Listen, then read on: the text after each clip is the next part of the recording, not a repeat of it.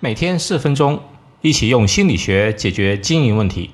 这里是门店经营心理术，我是包爱李大叔。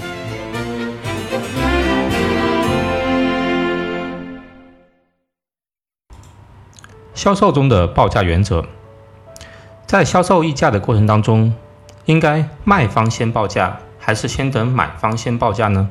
这是一个很重要的问题。讨论以上问题呢，有两个前提：第一，用概率数据化的思维看问题，而不讨论个案。我们只讨论哪种方式从概率上大部分时间更有利于销售。第二，站在销售的角度看问题，目的呢是获得更大的利润。我们先要明确议价的目的，不是占别人便宜，也不是让别人觉得便宜，而是让别人觉得占了便宜。这话有点绕，我们再重复一下。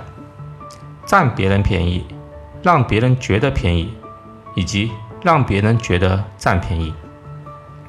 占别人便宜呢，是一锤子买卖。这世界上没有一辈子的傻子。你占了别人便宜，别人是能够感觉到的。让别人觉得便宜，这个呢，又会让品牌有低档感，长远呢，不利于品牌形象和在顾客心目中的位置。让别人觉得占便宜，换句话说。就是让对方有赢的感觉，这是溢价的最高境界，也是我们的目的。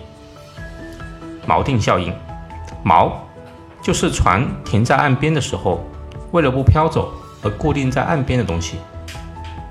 人判断任何事情呢，都会先找一个参照物，比如人看到一个菜单，前面都是二百九十九的龙虾，菜单中间呢是四十八元的小炒，对比之下。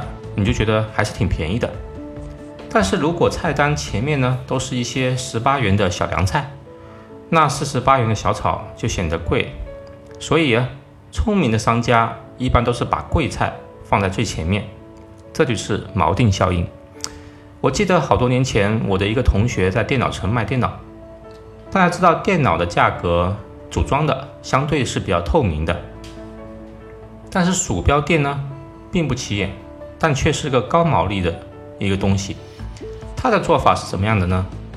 他呢是去买一个确实是名牌，但是呢却非常丑的一个鼠标垫，然后呢把那些进价很低、成本很低，但相对呢又更为美观大方的鼠标垫呢放在旁边，标上呢比名牌呢还要稍微高一点的价格，于是呢对比之下，那个丑的。名牌的鼠标垫永远没有卖出去过，边上的高毛利的鼠标垫呢，每天卖很多个。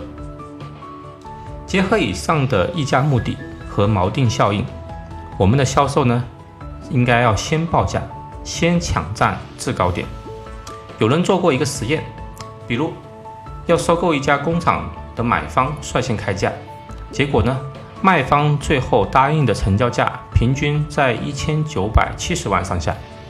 当卖方先开价的时候呢，买方最终接受的平均成本价是两千四百八十万。在工资谈判当中，研究人员呢也发现了类似的结果。当你先报价的话，大家议价的毛就是以你的为标准，在这个标准上上下下浮动。比如你先报九块钱，那你最终可能七到八块钱成交。但如果是让顾客先出价，他可能报五块钱，那你就不好意思推到八块，最终可能就是六七块钱的范围去谈，结果往往是是顾客得了便宜，还觉得这是应该的。所以，先报价的好处有那么几个：第一，也许对方就马上接受了呢；第二，可以提高对方心目中的价值感；第三。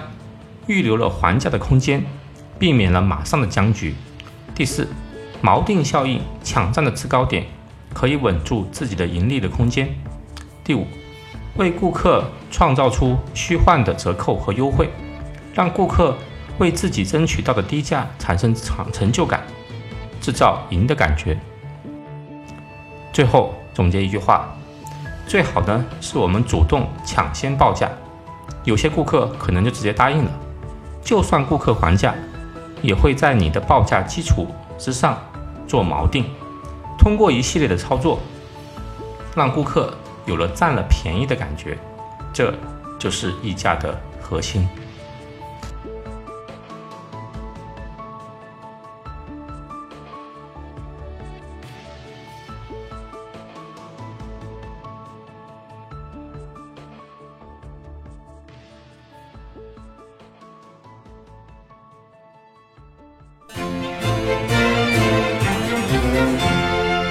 好，今天就到这里。欢迎大家关注门店经营心理术同名微信公众号，那里有文字版。谢谢。